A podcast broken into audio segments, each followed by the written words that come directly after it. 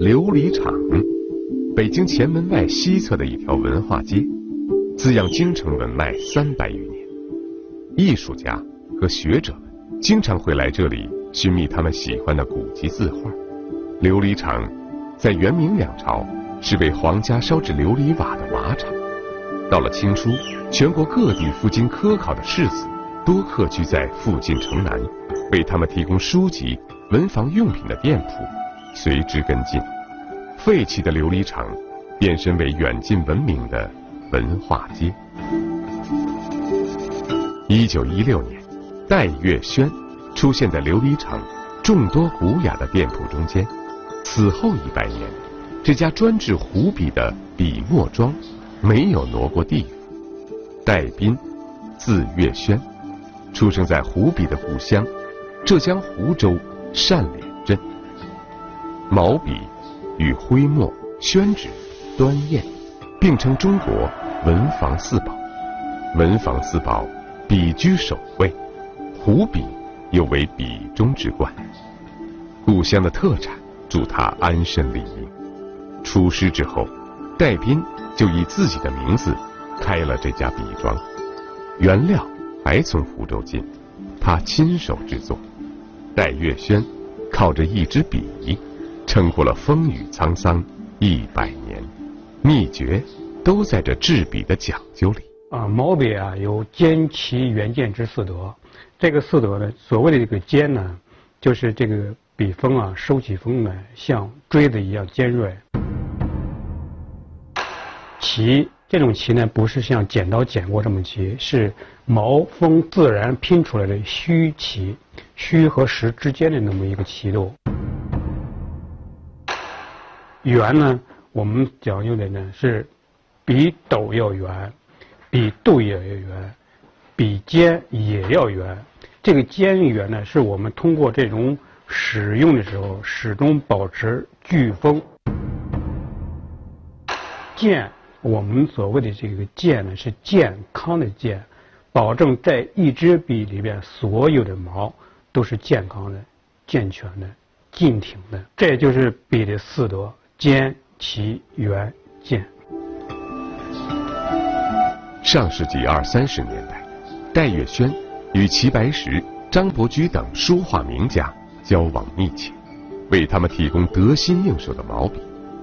精益求精的个性化之笔，从没离开过良将戴月轩。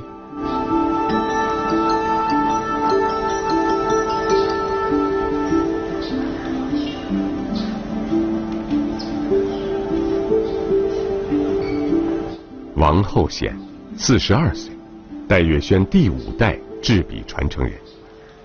每一支戴月轩的毛笔，从选料到成品。都要经过他的严格把关。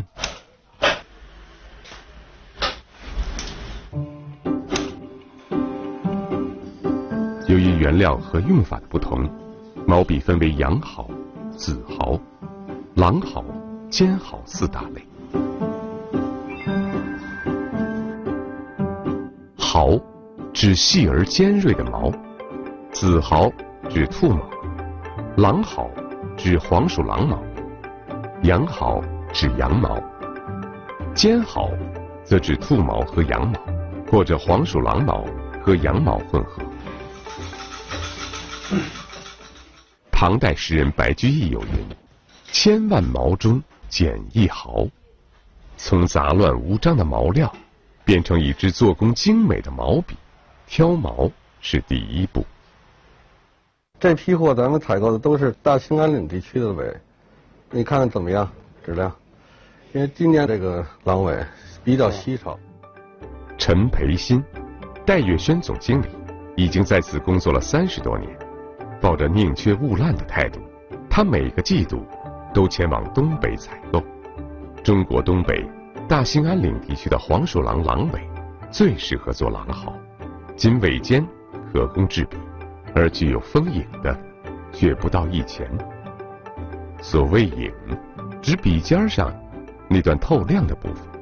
每一根具有锋影的毛，都是从无数粗细、长短、软硬、曲直、扁圆不同的毛中精选出来。这支笔的生命力全是在毛的影毫上面，就是这个影没了，这支笔就废掉了。新中国成立后，毛笔依旧是大多数国人最直接的书写工具。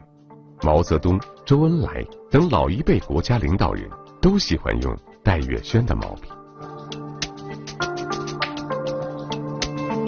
我们这个老的一辈师傅讲啊，我们每个月啊要跟毛主席送将近二十管的笔。他的用笔的要求啊也非常高，要求啊回风快，书写比较流畅。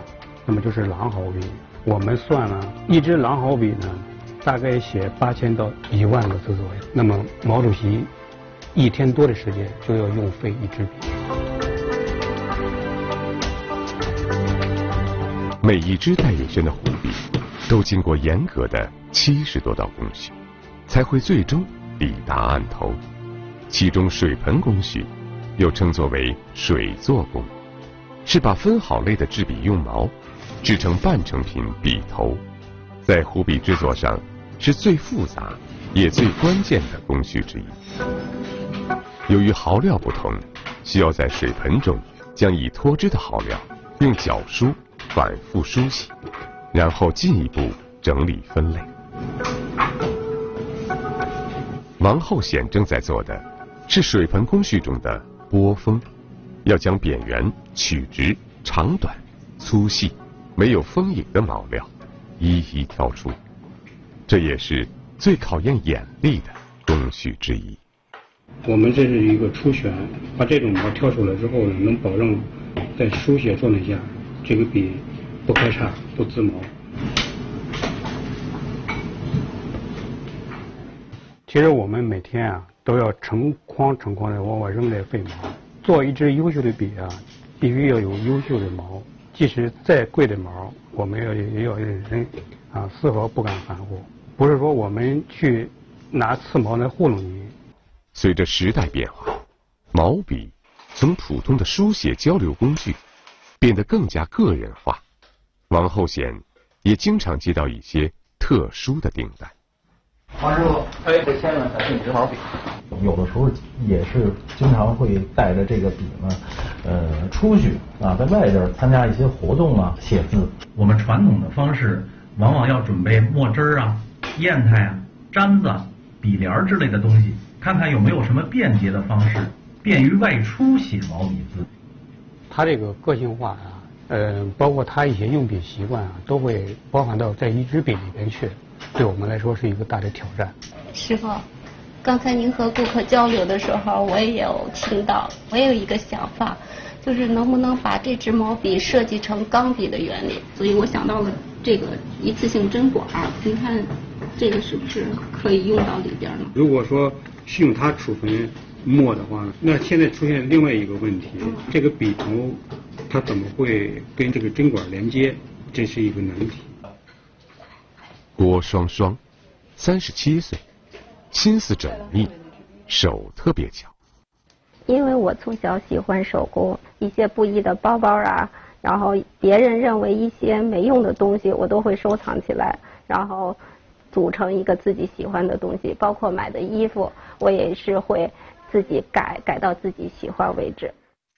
这次的特殊订单，在设计上融入钢笔的设计理念。除了笔头上有讲究，内在也有大不同，是一个钢笔芯的设计。如何让笔芯中的墨通过胶接头流达笔头？这是一次全新的设计。处理在支笔的时候呢，我们首先想到了用无芯笔的方式。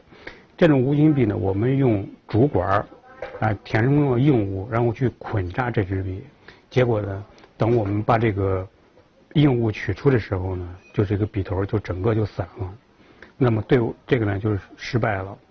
后来呢，我们根据这个我们平时沾笔的一个习惯，就是用浇铸的方式啊，把整个笔头啊进行一个浇铸，成为一个整体，然后用在笔头的后方打孔，这样呢，使墨液通过这个孔可以流到笔端啊。这样呢，对于我们处理这种呢，也是对我们现代制笔来说呢，也是一种突破。父母呼，应勿缓，父母命；行勿懒，父母教。须敬听父母责，须顺承。一语口中过，一家人，一国兴仁；一家德，一国兴德。家风正，则后代正，则源头正，则国正。家是缩小的国，国是放大的家。家风是中华文化的缩影，文明的延续。中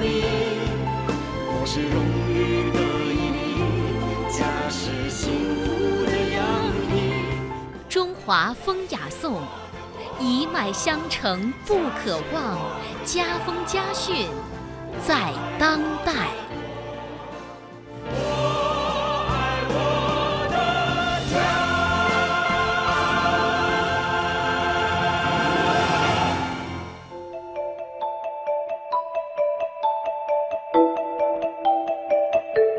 加了一个笔帽，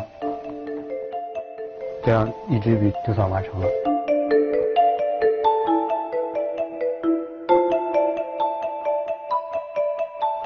终于拿到这支笔了，试试。哎，出锋还挺好的，入纸也没问题，写上去还挺飓风的，就是它。笔锋与笔锋之间啊，那种粘连感特别好，而不是说一写下去以后呢就散就开叉。而且这个整个书写的感觉也比较流畅。你看看，它里边是钢笔的设计，就是灌上墨汁了以后就可以这样一直写下去。待得世间遇，月下仍苦吟。轩窗随路远，美在耕耘勤。藏头戴月轩美。戴月轩，人已经没有了，戴月轩店还在，戴月轩的讲究也还在。因为有制笔的良将，更有喜欢传统书画的人，他的种种讲究，也许就是为了这些人，为一种书写的命运而传承。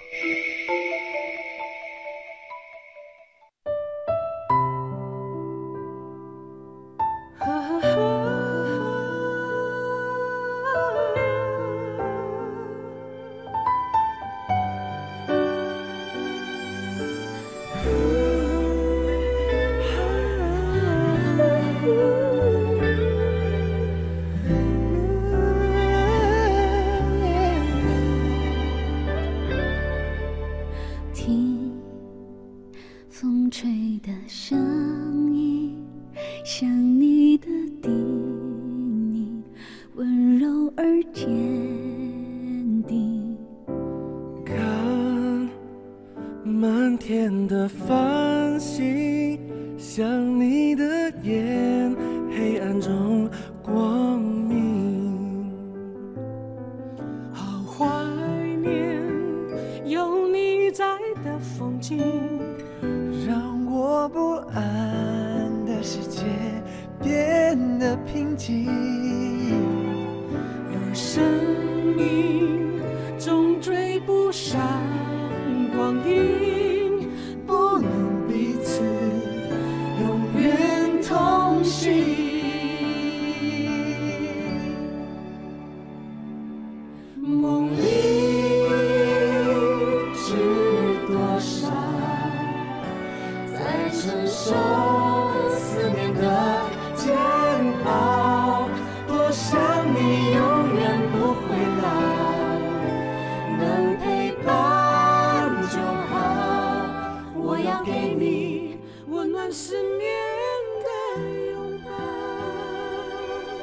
想告诉你再爱我一次。